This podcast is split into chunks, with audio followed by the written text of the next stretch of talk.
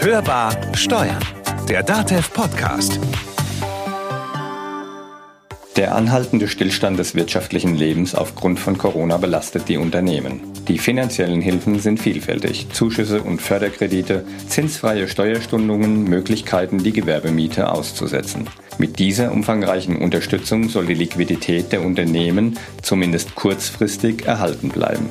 Doch der Druck an sich bleibt und die Aussichten für die Zukunft ungewiss.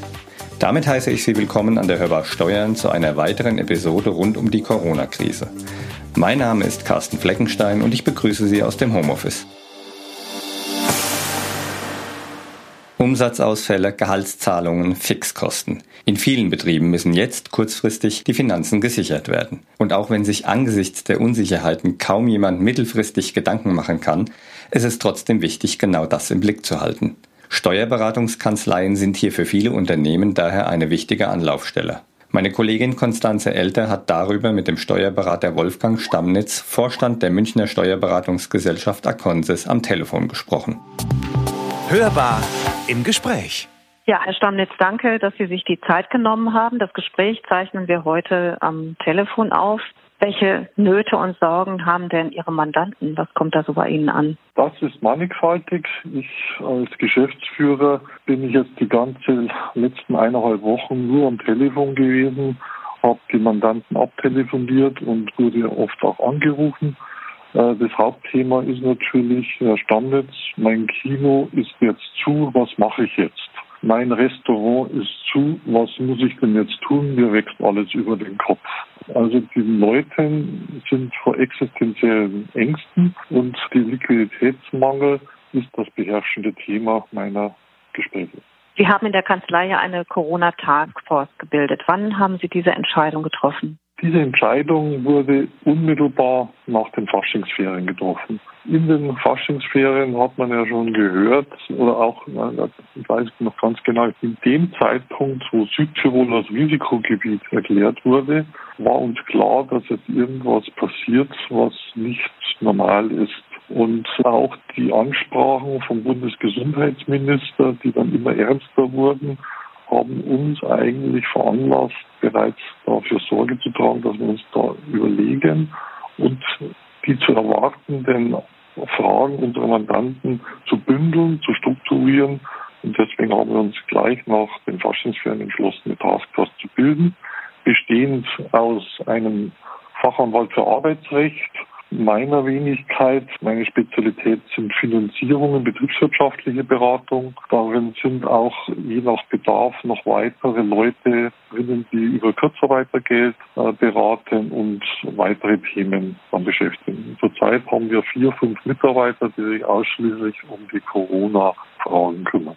Sie hatten ja gerade schon angesprochen, dass viele ähm, das Thema Liquidität umtreibt. Was sind denn da die Probleme im Einzelnen bei den mittelständischen Unternehmen?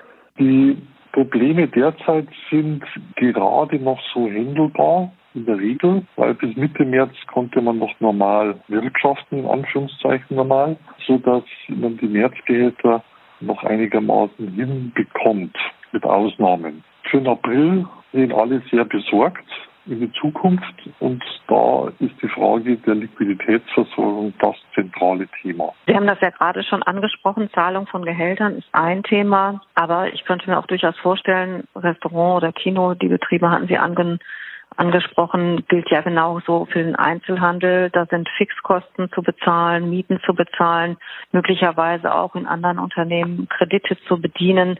Was ist denn da Ihr erster Rat gegenüber dem Mandanten, wie man die Finanzierung und die Liquidität sichern kann, zumindest jetzt für den nächsten Monat? Mittlerweile hat sich ein bestimmter Ablaufplan eingebürgert. Die Maßnahmen, die sofort gewirkt haben, waren die großzügigen Steuerstundungen. Also wir haben jetzt reihenweise die Anträge für Einkommensteuer, Körperschaftssteuer und Gewerbesteuervorauszahlungen auf Null setzen lassen oder deutlich reduziert, beziehungsweise die Zahlungen vom ersten Quartal erstatten lassen. Es war eine Sofortmaßnahme, die Betrieben sehr schnell auch Liquidität verschafft hat oder auch das Gefühl, dass sie demnächst fällige Zahlungen nicht leisten müssen. Wichtig war auch die Umsatzsteuer-Sondervorauszahlung des Elftel, dass man sich das erstatten lassen konnte. Das hat auch sofort Geld gebracht. Der zweite Punkt, den wir dann immer ansprechen, sind die Soforthilfen von Bayern oder dem Bund. Diese Anträge sind draußen. Bisher hat noch keiner unserer Betriebe ein Geld bekommen. Wir erwarten die aber für diese Woche beziehungsweise nächste Woche. Der dritte Punkt, das ist natürlich immer ganz entscheidend, war das Kurzarbeitergeld. Da ist unsere Personalabteilung, die die Löhne macht bei uns, stehen in Dauerarbeit.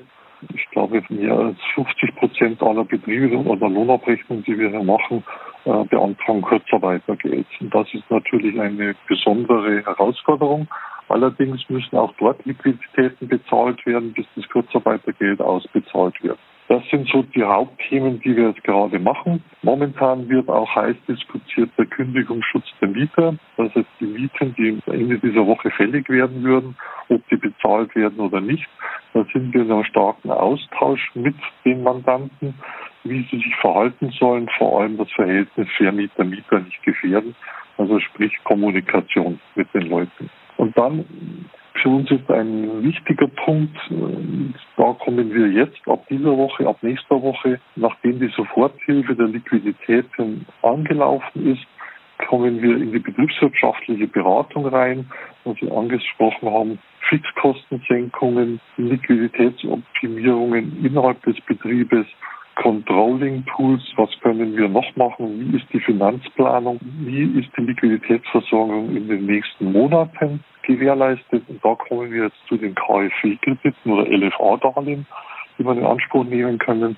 Da ist noch schwerer Handlungsbedarf, weil die ersten Erfahrungen, die wir dazu haben, sind etwas ernüchternd, dass aufgrund der 10%-Regelung, dass die Banken selber haften müssten, eine sehr hohe Kreditwürdigkeitsprüfung ansteht und die faktisch das Durchwinken nicht passiert. Und die Banken suchen sich derzeit sehr genau aus, wem sie Geld geben oder wer nach der Corona-Krise überhaupt noch überlebt. Da sind große Fragestellungen. Ich denke, da muss die Politik auch nochmal nachbessern. Das funktioniert nicht. Es stehen zwar viele Mittel parat, aber ob sie abrufbar sind, da würde ich momentan noch meine Fragezeichen dahinter machen. Würden Sie sich da auch etwas mehr Solidarität der Banken wünschen, gerade der Banken vor Ort, die ja auch auf die mittelständischen Unternehmen als Kunden vielleicht irgendwann ja auch mal wieder angewiesen sein könnten? Also Solidarität ist in der jetzigen Zeit ein wichtiges Wort und ich denke, jeder ist gut beraten, seine Solidaritätsfähigkeit einfach weit auszudehnen.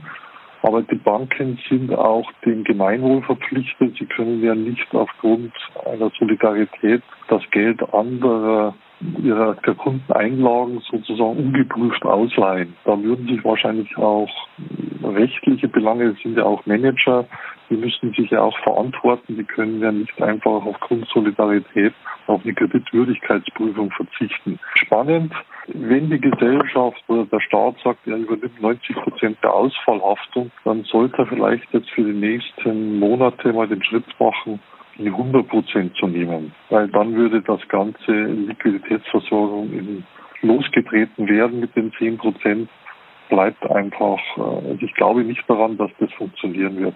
Äh, über Solidaritätsbekundungen der Geschäftsbanken oder der Spar- und Spar Sparkassen und Genossenschaftsbanken glaube ich nicht, dass das funktioniert. Besteht denn auch die Möglichkeit, wir hatten ja gerade schon über das Thema Stundungen bei den Steuern, bei den Vorauszahlungen, möglicherweise sogar das Reden mit dem Vermieter über die Mietzahlungen gesprochen. Besteht denn auch die Möglichkeit, mit der eigenen Hausbank mal darüber zu reden, ob bestimmte Kredite zumindest vorerst nicht bedient werden für den einen oder anderen Monat, weil das würde ja unter Umständen auch schon etwas Liquidität verschaffen, wenn man jetzt nicht noch zusätzlich Kredite, die man jetzt laufen hat, dann noch bedienen muss.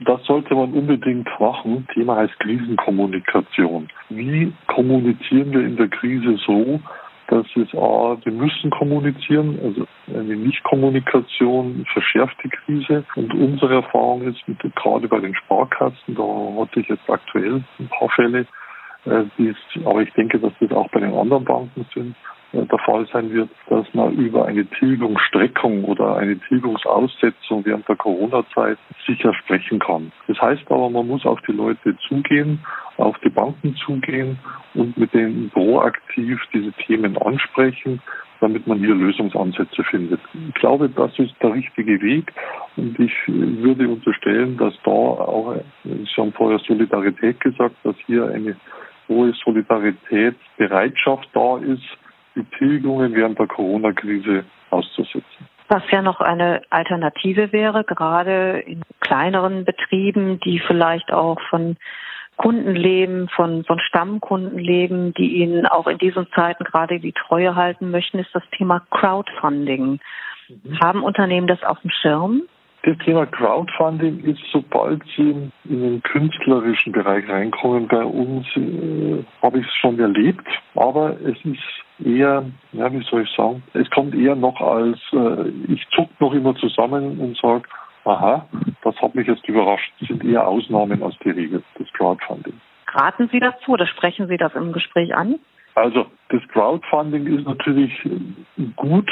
Also Crowdfunding, es gibt ja unterschiedliche Crowdfunding. Es gibt ja Crowdfunding, wo Sie sich auch richtig beteiligen können. Das kann durchaus auch Sinn machen. Bloß wer will jetzt gerade immer jemanden gleich auch beteiligen lassen. Ich habe aber auch schon die Möglichkeiten gesehen, dass es in Richtung Spenden geht. Also gerade das Kino, das ich betreue, das ist jetzt nicht kein großes Kino, es ist eher ein Programmkino, äh, wo sozusagen der regionale Bereich auch ein Interesse hat, dass das nicht äh, geschlossen wird. Da ist auch eher eine Bereitschaft da, äh, was zu zahlen, damit man auch nachher das Angebot noch wahrnehmen kann. Ich habe es jetzt auch gesehen bei der Oper, das Nationaltheater wird zwar subventioniert vom Staat, aber auch die haben sowas aufgerufen, damit sie dann den kleinen Bühnen helfen können. Das wird eher ein Thema sein dort, wo man sagt, hm, das ist auch eher ein sozial-kulturelles Engagement. Aber wenn Sie Spenden bekommen, Sie Geld ist in diesen Zeiten, dass Sie nicht zurückzahlen müssen, immer herzlich willkommen, ist aber aus meiner Erfahrung noch gehört zu den Ausnahmen. Auf jeden Fall ist es ja wahrscheinlich in der Tat etwas, was dann auch in der Nachbarschaft dann sicherlich auch ähm, ja unterstützt wird oder wo man sagt, nee, dann möchte ich da ja auch später, wenn das alles vorbei ist, dass dieser Betrieb, dieses Unternehmen, diese Einrichtung noch existiert. Genau. Was ja bei vielen anderen eben unter Umständen auf diese Weise nicht so möglich ist. Und das bringt mich zu der Frage, Sie hatten das vorhin schon kurz angedeutet, dass der nächste Schritt sein muss, dass man sich den Betrieb, was das Thema Liquidität, was das Thema Finanzierung in der betriebswirtschaftlichen Beratung angeht, nochmal genau anschauen muss. Stichwort nachhaltige Planung. Denn das, was jetzt gemacht wird oder was Sie jetzt tun, das ist ja eine kurzfristige, Liquiditätssicherung. Aber es wird ja in der Tat so kommen, dass viele Betriebe die tatsächlichen Folgen erst mit einigen Verzögerungen ja, spüren werden, womöglich in einigen Monaten, womöglich auch erst 2021. Wie erleben Sie das bei den Mandanten? Macht die sich da jetzt schon Gedanken drüber? Wenn ich so sagen darf, sie sind alle noch in der Schockstarre. Vor drei Wochen war eigentlich gefühlt noch die Welt einigermaßen in Ordnung. Da ist man noch in Restaurants gegangen. Das macht man heute nicht mehr. Das geht auch gar nicht gerade. Also man will es auch nicht mehr machen wollen. Äh, die sind alle noch in der Schockstarre. Wir haben jetzt auch das Phänomen, ich gehöre jetzt dann doch schon zu den Babyboomern der Nachkriegsjahre, habe auch ein paar Jahre auf mir. Ähm, ich habe auch ein paar Krisen schon erlebt. Äh, es rächt sich jetzt, dass die Unternehmen in den letzten zehn, elf Jahren Gott sei Dank auch keine Krise mehr erlebt haben. Also wir haben auch viele Geschäftsmodelle, die einfach funktionieren. Aber ob sie krisenfest sind, das wird jetzt, wird man jetzt sehen. Und äh, meine Erfahrung ist auch, dass viele Unternehmer sich zu wenig Gedanken über die Betriebswirtschaft ihres Unternehmens Gedanken machen und das ein bisschen stiefmütterlich behandeln.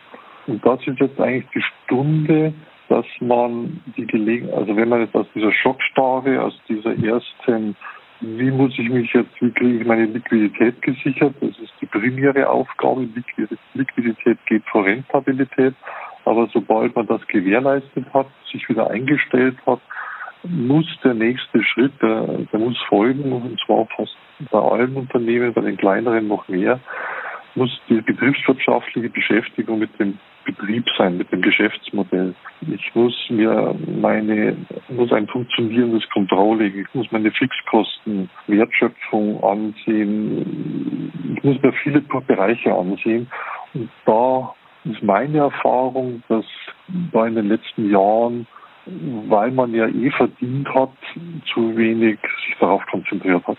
Das ist jetzt die Gelegenheit, damit das Geschäftsmodell wieder zukunftsfähig wird. Und auch die vielleicht erhöhte Schuldenlast, die man sich jetzt aufbürdet, auch wieder entgleisbar ist. Ja, Herr Stammnitz, vielen Dank, dass Sie sich in diesen Zeiten auch die Zeit für uns genommen haben. Schönen Gruß nach München und natürlich bleiben Sie gesund. Vielen Dank, das wünsche ich Ihnen ebenso. Das war Hörbar Steuern, der DATEV Podcast. Es hat Ihnen gefallen, dann abonnieren, teilen, weiterempfehlen. Oder haben Sie uns was zu sagen? Das geht auch unter podcast.datev.de. Und denken Sie dran, unter datev.de slash Corona können Sie aktuelle Antworten auf brisante Fragen nachlesen. Mein Name ist Carsten Fleckenstein. Und mein Name ist Konstanze Elter. Wir wünschen Ihnen eine gute Zeit. Bleiben Sie gesund und hören Sie wieder rein. Hörbar Steuern. Der Datev Podcast.